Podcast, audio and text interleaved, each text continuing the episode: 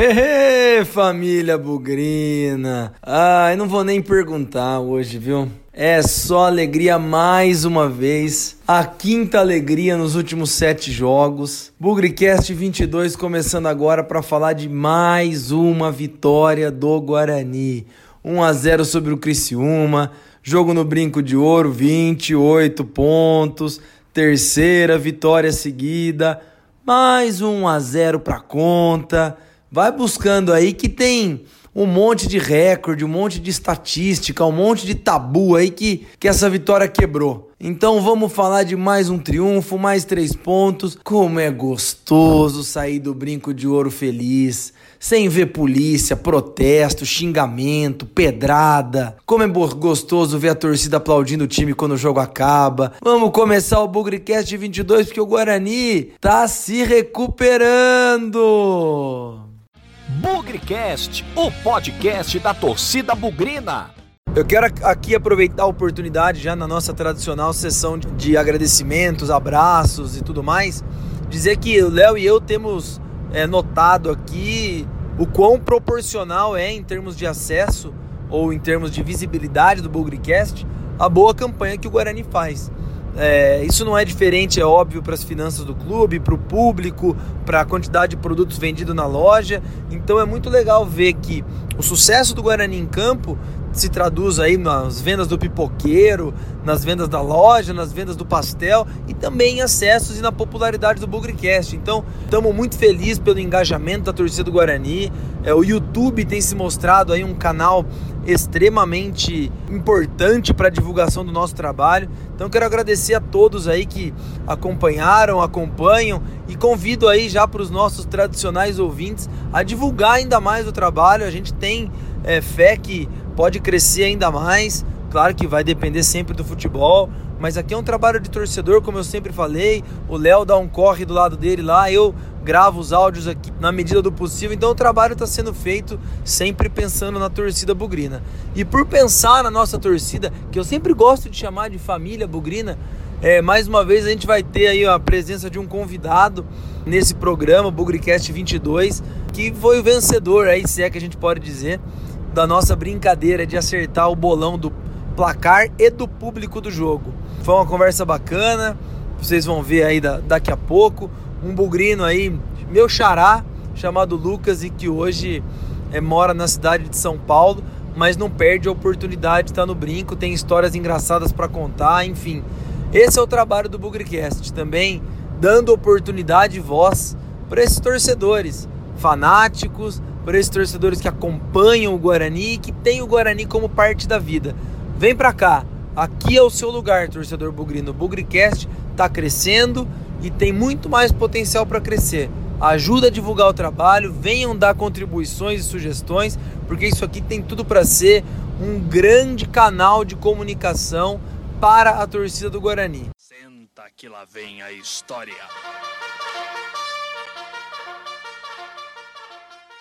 Bom, galera, dando sequência aqui à nossa brincadeira de fazer um bolão e acertar o placar do jogo do Guarani e como desempate chegar mais perto possível do público ou se por milagre acertar o público, né?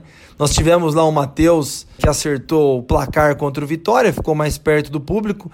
Não tivemos aí a promoção ou a brincadeira do bolão aí no jogo em casa contra o Paraná e temos mais um vencedor agora do jogo contra o Criciúma, 1 a 0 público aí 4.400 e alguma coisa. E eu vou convidar aqui o meu xará, Lucas Besseler, é, bugrino, de Campinas, atualmente morando em São Paulo, que acertou 1 a 0 e colocou o público de 4.350. Olha, eu vou arriscar que vai ser difícil alguém errar por pouco, hein? Ele errou aí por 120, pouquinho mais de 100 pagantes. Então, Lucas, tudo bem? Obrigado aí por participar, parabéns por acertar. E tô querendo os números da Mega Sena aí, viu, cara? Valeu, Pezão. É só indo muito no brinco mesmo, sabendo como que funciona, como que é, são os, os de sempre lá, como fase do time tá boa ou tá ruim, pra saber qual é esse público certinho aí. e, e, eu me lembro de você nas redes sociais, acho que a gente não se conhece pessoalmente, mas é, eu hoje sou ativo mais no Twitter, não sou tão Facebook, eu nem tenho. Mas eu lembro de você no Orkut, a gente fazendo altas campanhas aí nos anos 2000 e alguma coisa, 2009, 2010, e agora você mudou para São Paulo. Como é que tá esse rolê aí, cara? Como é que tá esse dia a dia? É, isso aí. A torcida do Guarani é muito ativa nas redes sociais, eu também não tenho Facebook, tô só no Twitter agora, onde eu acompanho mais o podcast, acompanho o que você fala, mas tô desde sempre aí, a galera do Orkut acompanhando o estádio até hoje, assim, é bem da hora teve movimento fora Leonel, que foi forte lá. E agora estou em São Paulo faz um tempo já e continuo indo para Campinas para ver jogo quando dá. Quando não dá, eu reúno os amigos aqui. Já fui até em jogo infiltrado, no, pode torcida visitante contra os, os, quatro grandes, né? Eu fui esse ano contra os Santos infiltrado no Pacaembu, uma experiência que eu não quero ter nunca mais.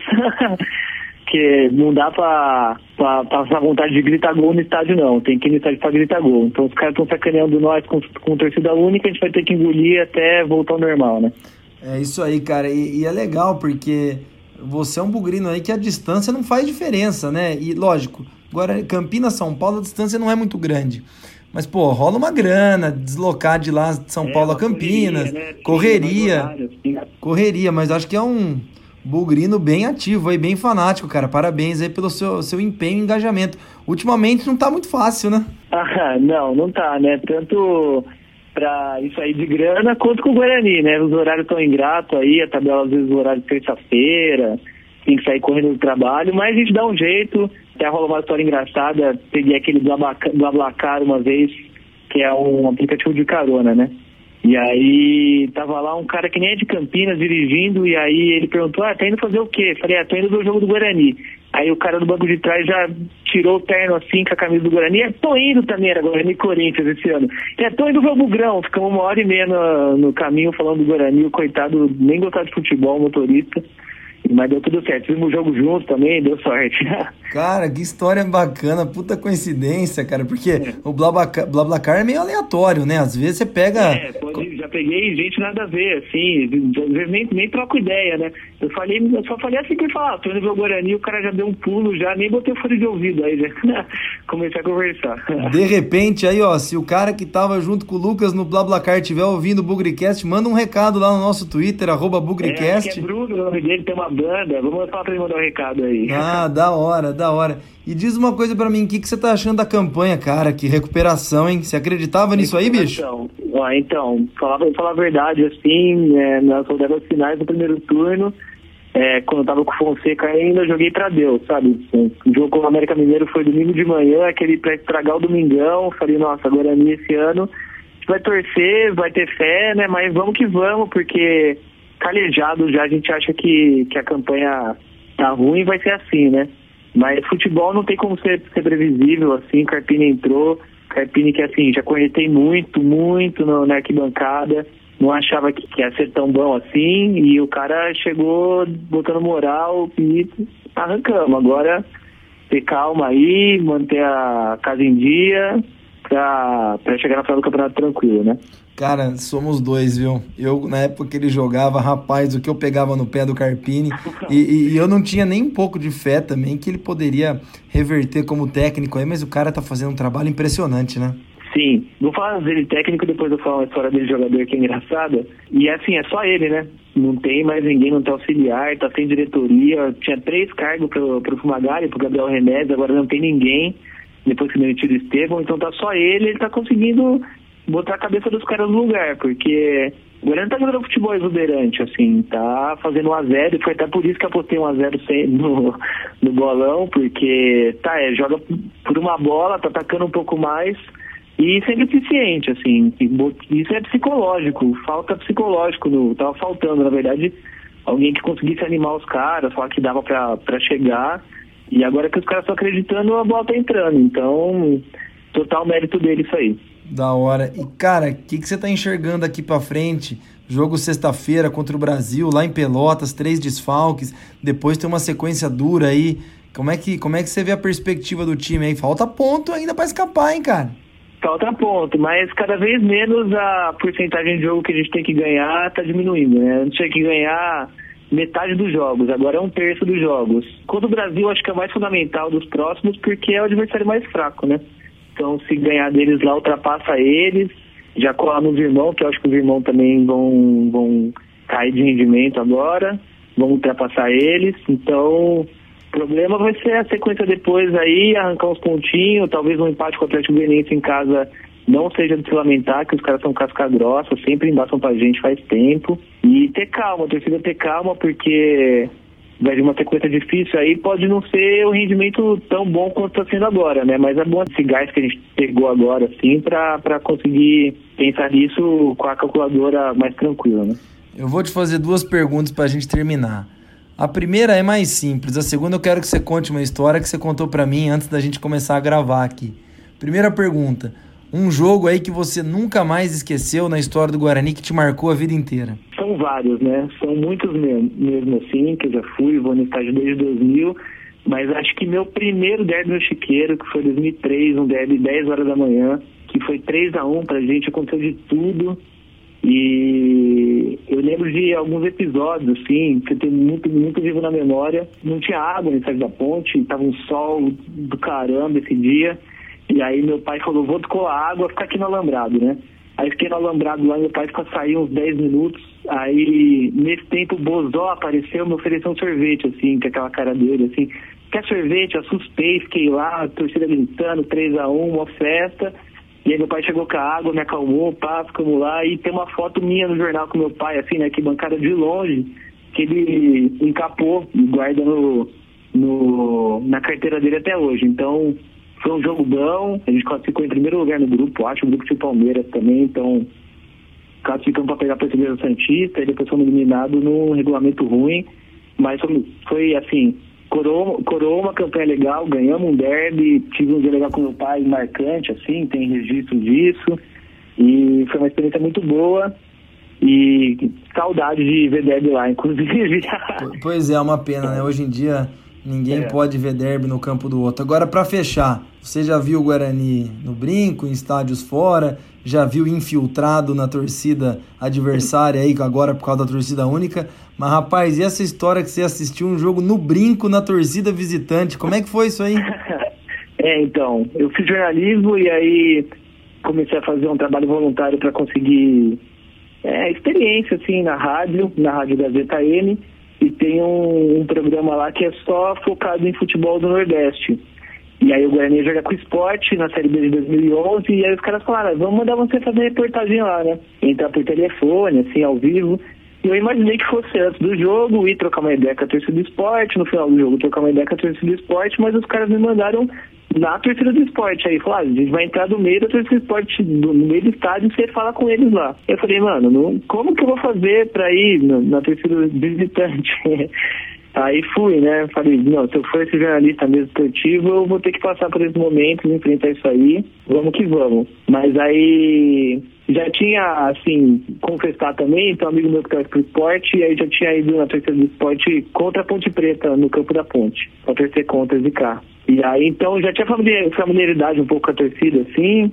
Fui, conversei com eles, falei, ó, sou bugrino, tô aqui trampando, pá, mas não vou respeitar vocês, vocês também me respeitam, é isso aí. Fiz até amizade com eles, foi legal, assim, uma rivalidadezinha sadia, né? Foi difícil que o Goiânia saiu na frente com o gol do Fernandão, e depois ainda o empate dos caras foi numa, numa besteira do, do lateral Carlinhos, lateral esquerdo Carlinhos, então foi difícil se controlar, assim, não ter reação, mas foi uma experiência legal, assim, foi uma parte do brinco que eu não conhecia, por exemplo, a entrada de visitantes, ver tudo ali como que é.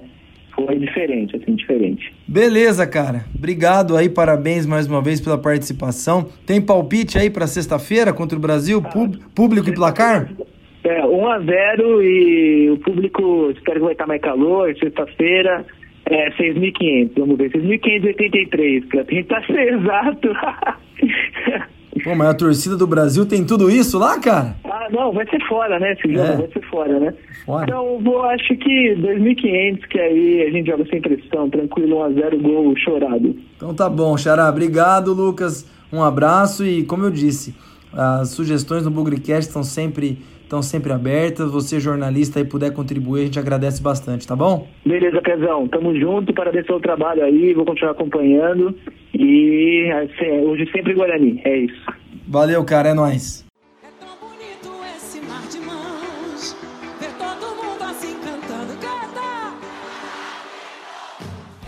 Olha, e que nem deu tempo, né, do Guarani se preparar para esse jogo, se a gente for parar para pensar. Porque sábado, 11 horas da manhã, tava jogando com o Paraná em casa, ganhou 1 a 0, gol do Michel Douglas, gol ali aos 30 do segundo tempo, jogo corrido, puxado, desgastante, tempo seco, é, não tava tão calor, mas o Guarani procurou o gol, a vitória o tempo todo, então já tem o desgaste natural. Eu acredito que esses jogadores aí mal tenham descansado. Porque hoje sábado, eu vi depois no Instagram aí que os jogadores se representaram no domingo. Pô, é, fez, deve ter feito aí um regenerativo, um bate-bola, nem coletivo deu tempo de fazer. Aí depois um rachão na segunda, um bate-bola, concentração, pimba, jogo de novo. Olha, e, e, tinha um desfalque, né? Sem o Lennon suspenso, entrou o Bruno Souza, o Thalisson voltou pro time no lugar do Bidu, mas pouquíssimo tempo para preparar o time. Então era aquele jogo que a gente antes de, de, começar a pensar, precisa ganhar, precisa ganhar, talvez fosse mais fácil ganhar no coração, é, buscar o resultado na raça, porque energia, nossa, ia ser muito difícil. E foi exatamente isso que aconteceu. O Guarani não entrou bem, o Guarani não fez um bom primeiro tempo, o time parecia, até comentei lá durante o jogo, parecia um começo assim, ou até o primeiro tempo em si, o nível de concentração muito parecido com o jogo contra o Oeste. Parecia um time um pouco disperso, sabe? parecia que a, a sensação que tinha que os jogadores nem tinham saído do campo ainda do jogo Paraná, só esperou escurecer e eles entraram em campo de novo. Muito desgastante, muito cansativo, mas dentro daquilo que foi possível no primeiro tempo, o Guarani se segurou. Comentei até com os amigos ali durante o jogo. O atacante deles, do Criciúma, é o Pedro Bertoluso, né? Jogou no Guarani, foi reserva na Série A2 ano passado. Até chegou a fazer um gol. Fez um gol na, no comecinho da Série B contra o Fortaleza, não sei se todos se lembram, na estreia lá no Ceará. Mas nós falhamos muito, defesa muito desatenta, marcação na lateral também muito ruim. Se eles tivessem o Léo Gamalho no lugar do Pedro Bertoluso, olha, não sei não.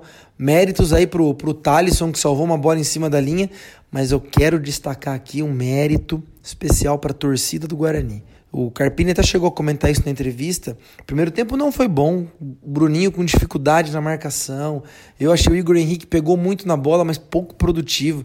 Crispim, pouco produtivo mas em um determinado momento ali do jogo, a torcida levantou e começou a empurrar o time. Começamos com o Bugrão EO, começamos a levantar o time num momento de dificuldade. O Carpini ressaltou isso no, na coletiva. Tinha até marcado no meu celular aqui 23 minutos. A torcida empurrou o time, mesmo com o placar em 0 a 0 e o time não jogando bem. Eu acho que isso fez muita diferença, claro. As chances o Guarani teve no primeiro tempo, quase nenhuma. Foi aí mais na base do toque de bola, na paciência, cozinhando o jogo. É, como eu disse, poucas alternativas pela lateral. O Bruninho sofreu muito na marcação. Achei, o, o, como eu comentei, o Igor Henrique burocrático. Arthur Rezende pegou muito na bola. Tá claro que ele é o cara da saída de bola, é o cara da válvula de escape. Mas a forma como o Criciúma jogou bloqueou muito a nossa saída de bola. E aí, em alguns momentos, lembrou aquele time do Roberto Fonseca, lembrou aquele time do Vinícius Eutrópio. Sem crítica, gente. Foram alguns momentos só. E eu destaco especificamente na saída de bola com os zagueiros. Muito lançamento, muita virada de bola. Aquele trunfo que era o Arthur Rezende recuado, trazendo um pouco mais a saída de bola, não funcionou no primeiro tempo. Não deu certo. Crispim também. Então acho que esse foi o ponto mais negativo do Guarani no primeiro tempo. Faltou aquela troca de passes para frente, conduzir, carregar a bola, abrir um pouco pela lateral. Essa, essa parte foi muito deficiente, na minha opinião. E olha, o Guarani escapou em alguns momentos de quase perder o primeiro tempo. Então, não foi uma boa atuação no primeiro tempo, não foi o melhor primeiro tempo, o melhor tempo da, da era Thiago Carpini, mas isso deixou um pouco a gente preocupado, porque caramba, empatar em casa com o Criciúma, um concorrente direto, o tempo foi passando, eu acho que rolou um pouco aquela ansiedade. Eu vi aqui no Twitter, vi aqui no, no WhatsApp, nos grupos dos bugrinos aí durante o jogo, a torcida não estava muito animada, não. Davó escondido. Michel Douglas voltou a receber, ou praticamente não receber bolas, né? Aí o primeiro tempo ficou realmente muito comprometido. Poderia, na verdade, né, ter sido um pouquinho melhor é, se a arbitragem desse aquele pênalti. Na minha opinião, um absurdo que o zagueiro lá do, do Criciúma fez em cima do David, nosso volante. Olha, eu sei que a tal da central do apito da televisão falou que não foi pênalti, mas olha, para mim, aquilo é o que eles chamam de força desproporcional. Aquilo não foi um choque, não foi uma colisão. Um jogador profissional, um defensor, pode entrar com o pé alto daquele jeito, na altura da, da cara do jogador para cortar uma bola. Caramba, aquele pênalti. E digo mais, aí se fosse a defesa do Guarani tivesse feito isso, algum defensor nosso, ah, o juizão tinha marcado pênalti, viu? E fica aí uma preocupação, porque, vamos lembrar, né? Aliás, até o Wagner lá, um cara que me, que me acompanha aí desde a época do plantão do Bugre, a gente conversa um pouco no Twitter, interagimos lá. Ele falou: olha, contra o Oeste, não podemos esquecer, o Oeste teve um gol irregular é, no 3 a 2 que nós perdemos em casa. Semana passada contra o Paraná, no sábado, pô, nós tivemos um gol do Davó claríssimo. E agora um pênalti absurdo que a arbitragem não deu. Então, primeiro tempo, assim, poderia ter sido melhor, tivesse marcado esse pênalti, mas ah, não, não foi aquela atuação que a gente gostaria.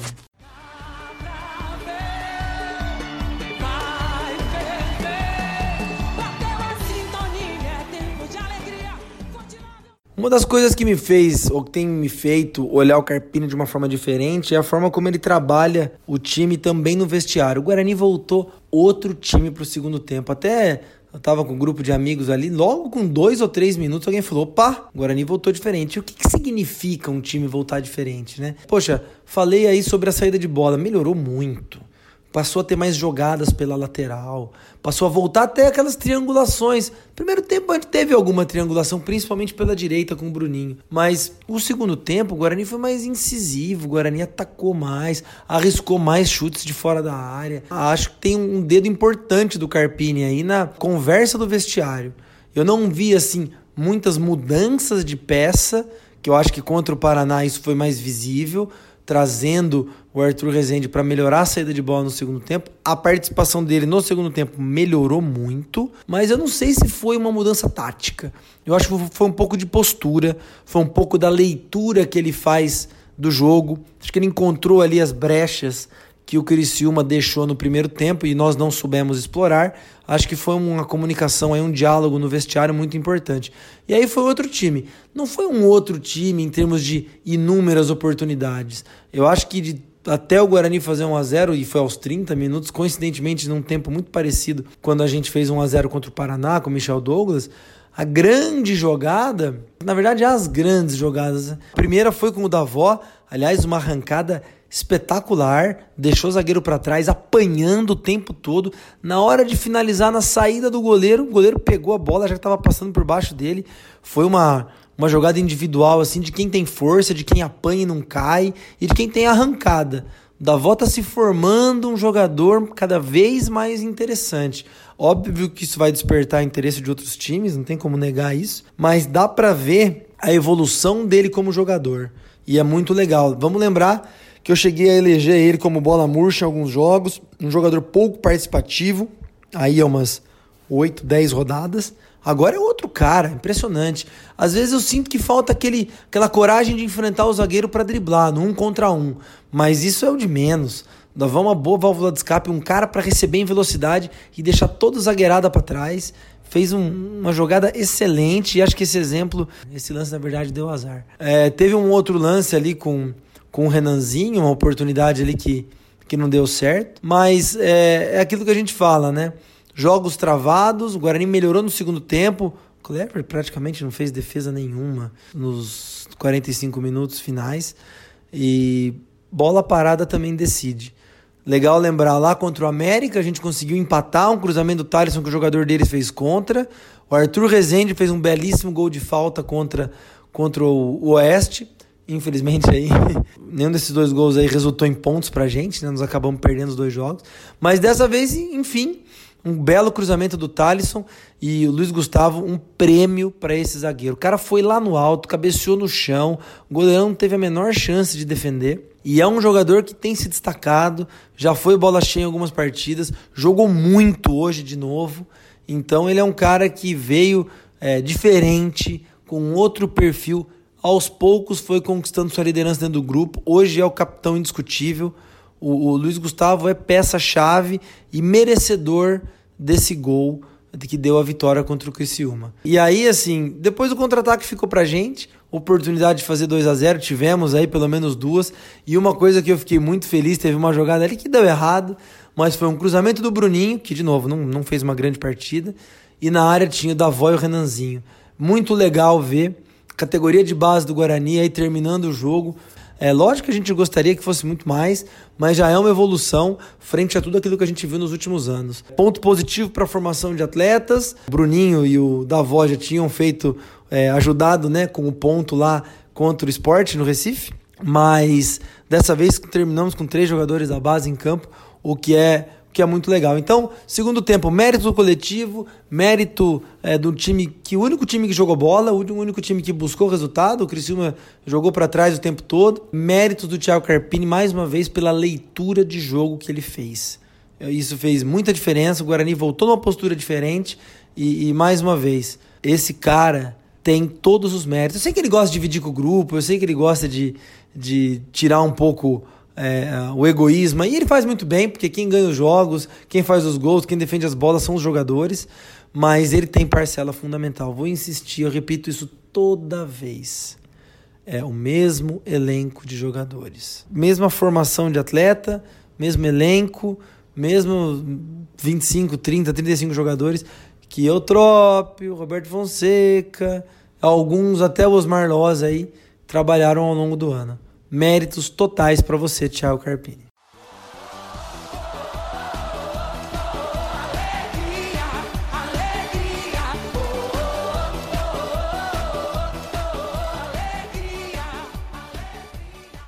E aí, sair do brinco é aquela festa, né? Com três pontos na sacola, 28 pontos. Thiago Carpini fez 15 pontos nos sete jogos que ele comandou o Guarani. Isso aí foi uma contribuição aí do, do Bugrino Vitor Rede, Outro aí, cara que interage bastante aí no Twitter. Sete jogos, Thiago Carpini, cinco vitórias, 15 pontos. Se o Guarani tem 28 e já jogou 24 vezes, significa que com Roberto Fonseca e Vinícius Eutrópio, em 17 jogos, o Guarani fez 13 pontos. Em 7, fez 15. Em 17, fez 13. Só para ver o tamanho do buraco que a gente tava. Essas vitórias é óbvio que elas ajudam, mas ainda não tiram a briga do, do, pelo rebaixamento. Tem muito chão ainda, gente. Faltam 14 rodadas.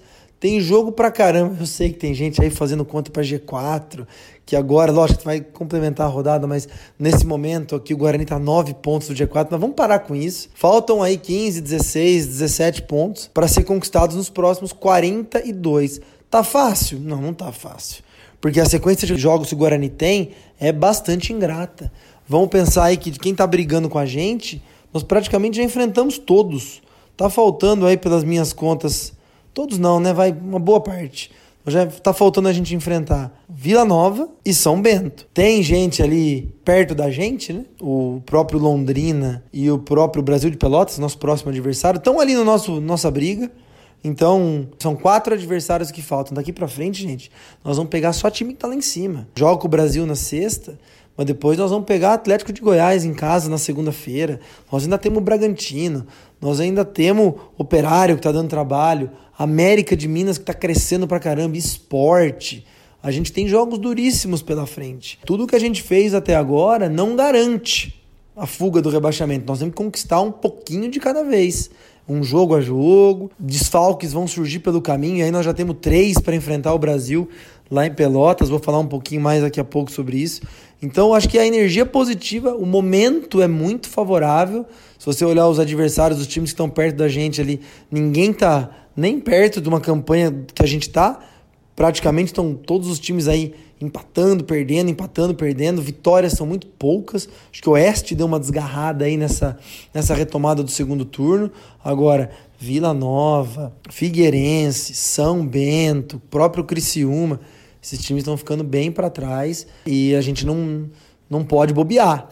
Da mesma maneira que a gente arrancou aqui, por que não? Algum desses não pode arrancar. A Vila Nova estava perdendo de 2 a 0 pro CRB em casa, empatou o jogo e não ganhou porque no último minuto o cara chutou uma bola de dentro da área para fora. Teve a chance de ganhar o jogo. Vamos com calma, conter a euforia. O jogo com o Brasil vai ser difícil. Vamos encarar uma, uma, uma partida de cada vez, mas vamos curtir o momento. Curtir o momento, somos torcedores. Hoje, de novo, vi muita gente buzinando, fazendo festa, saindo do brinco, que é sensacional, mas um passinho de cada vez.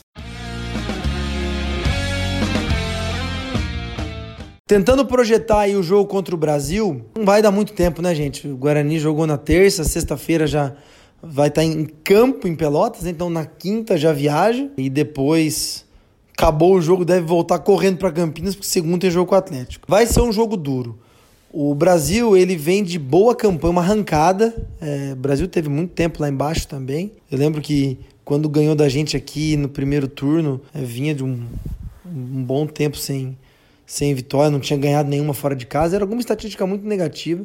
Mas trocaram o comando técnico lá, que tá treinando o time, aquele Bolívar, foi zagueiro do Inter. Já faço um parêntese sobre ele, porque eu acho que esse jogo também é especial. Mas temos três desfalques: Luiz Gustavo, Arthur Rezende e Igor Henrique. Três jogadores, na minha opinião, fundamentais para esse esquema do Thiago Carpini, principalmente, acho que não dá para negar, né? Luiz Gustavo é nosso xerife, nossa referência na defesa, mas o Igor Henrique e o Arthur Rezende são nossos motorzinhos da saída de bola. Muito provavelmente aí eu vejo o Ricardinho entrando em alguma dessas duas posições, então é, David e Ricardinho ali no meio de campo. Agora resta saber quem vai entrar na na outra posição do meio, né? É, pode ser que seja o, o Felipe Guedes, um terceiro volante, talvez, por ser um jogo fora de casa. Um outro meia, será que Rondinelli pode ter alguma chance? Ou nós vamos com três atacantes? Acho pouco provável, não é o jeito que o Carpini tem jogado ultimamente. O próprio Crispim, achei que se desgastou muito contra o Paraná, cansou também contra o, o Cristiano, será que ele vai ter condição de encarar um jogo é, 90 minutos na sexta-feira, depois de uma viagem longa, pouco tempo de recuperação? Então, acho que o meio de campo, que é o coração do time, é aquilo que mais mudou, que o Carpini mais deu a sua cara no time, vai sofrer muitas mudanças. Na defesa, eu acho que o Bruno Silva joga. É, não gostaria de ver o Ferreira em campo. É, se tiver que ser assim, que seja. E a gente reza um pouquinho. Mas não vai ser dessa vez ainda que a gente vai ver Luiz Gustavo e Bruno Silva na zaga. Quem sabe aí contra o Atlético de Goiás, já com todo mundo paciência. É, o Brasil é um time que está com três meses de salário atrasado. Aqui eu estou num grupo de WhatsApp de fanáticos por futebol e tem representantes de times do Brasil inteiro. Então vão estar tá muito pressionados. Eles ganhavam do Figueirense no último jogo em casa, empataram. Foram jogar com o América hoje 2 a 0 perderam e, e, na saída do campo, por conta dos salários atrasados, se recusaram da entrevista. Então o ambiente vai estar desfavorável, cabeça no lugar, vai ter pressão da torcida, lá é um estádio muito acanhado. Então a vitória, meu Deus do céu, a vitória lá seria um negócio, além de passar o Brasil, abrir uma folga ainda maior para a zona de, de rebaixamento, vitória seria um sonho, ainda mais com esses três desfalques. O empate não é de todo ruim. Eu acho que pontuar fora de casa é sempre bom, ainda mais quando está brigando contra o rebaixamento e com uma sequência tão difícil de jogos pela frente. Pessoalmente, eu gostaria que o Guarani ganhasse do Brasil por conta do Bolívar. Eu tenho uma experiência, tive uma passagem muito ruim com ele aqui pelo Guarani, ele jogando pelo Inter. Eu sempre achei o Bolívar um cara muito arrogante. E talvez muitos vão se lembrar aí, 2009, Copa do Brasil, Guarani tinha sido recentemente rebaixado aí no Campeonato Paulista e estava montando o time para a Série B, inclusive a Série B que acabou subindo, né? O Guarani jogou com o Inter aqui e eu estava passando ali na frente do, do brinco quando o ônibus do Inter estava chegando. Honestamente, assim, o Guarani era um time destruído naquele momento, recentemente rebaixado, sem pouquíssima perspectiva, e o Inter era tranquilamente um dos melhores times do Brasil. É, não me lembro se chegou a ganhar. Acho que ganhou a Libertadores do ano seguinte, se eu não me lembro, mas era um dos melhores times do Brasil. O Guarani, de verdade, estava destruído. E na hora que o ônibus do Inter manobrou, eu vi isso, tá? Ninguém me contou. Na hora que o ônibus do Inter manobrou, tinha ali uns dois, três torcedores do Guarani, e eu vou reforçar aqui. Estavam passando perto do ônibus. Não houve provocação, não houve xingamento, nada. De uma forma bastante agressiva e desnecessária, porque é óbvio que o Inter era favorito. Tanto é que o jogo de volta na Copa do Brasil, lá no Beira Rio, eles enfiaram cinco na gente. Óbvio que o Inter era mais time, não precisava disso. O Bolívar começou a gesticular e xingar a torcida do Guarani que estava do lado de fora, passando ali perto do ônibus. Então, uma, uma conduta. E, e eu fui em direção ao ônibus, eu falava para ele: não precisa disso, cara. Pra quê? E aí veio a cavalaria, veio a polícia, uma situação completamente desnecessária, criou um climão ali que não precisava. Então, é, lógico, não, ele não tem nada a ver com o Brasil, mas eu acho que eu ficaria pessoalmente muito feliz de ver o Guarani ganhando do Bolívar como treinador em começo de carreira por toda essa sua conduta arrogante com a nossa torcida aí 10 anos atrás.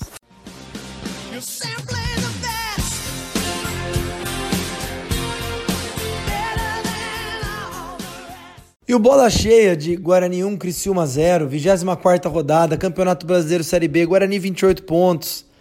Coisa linda. Não podia ser diferente. Luiz Gustavo, que já foi eleito algumas vezes aqui, jogou muito. Primeiro tempo o Guarani foi extremamente pressionado. Foi muito legal ver o tempo de bola. Aquele Pedro Bertoluso que jogou aqui, era centroavante do Criciúma, deve estar com um pesadelo de Luiz Gustavo, do tanto que ele inutilizou o Pedro Bertoluso em campo. Acho que ele jogou muito e foi coroado com um puta gol. É, subiu pra caramba, cabeceou sem marcação, jogou cabeceio pro chão, sem defesa. Acho que foi uma das melhores atuações, mais completas atuações do Luiz Gustavo. Mais um jogo da defesa do Guarani sem tomar gol e ele fazendo gol, que deu a vitória pra gente. Então, Luiz Gustavo, merecidíssima atuação, merecidíssimo reconhecimento aqui como bola cheia do jogo contra o Criciúma. Destaco também o Davó, extremamente guerreiro, é, uma jogada aí, perdeu a chance de fazer um golaço, quase que a bola entrou por baixo do goleiro no segundo tempo. Destaco mais uma vez o David, correu pra caramba, é o nosso cão de guarda, é o nosso camisa 5. Então, é, duas atuações aí, além do Luiz Gustavo, óbvio, que foram de encher os olhos.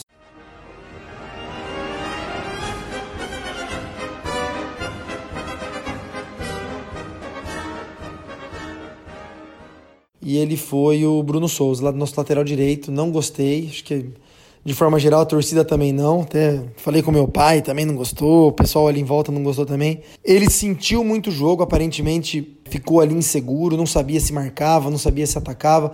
Achei que ele melhorou no segundo tempo, deu um pouco mais de oportunidade para avançar, chegar no fundo, mas destoou. O Criciúma logo percebeu e, e insistiu muito ali nos ataques em cima, em cima dele, nas costas, ataque dobrado em cima dele.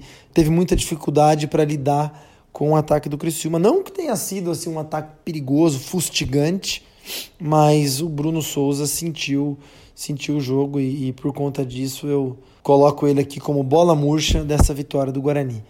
Claro que ele é um reserva, o Lennon é o titular, o Lennon merece, fez boa partida contra o Paraná, teremos ele de volta contra o Brasil é, na sexta-feira. Mas aí uma atenção, gente. É, o Bruno pode desenvolver melhor, talvez precise treinar um pouco mais, talvez precise rever um pouco os fundamentos, parte tática. Não podemos, não podemos desistir de jogadores da base. Acho que vale a pena insistir, treinar, desenvolver, mas um ponto de atenção aí. Ele, ele é um jogador ainda necessitando de evolução e numa condição um pouco preocupante.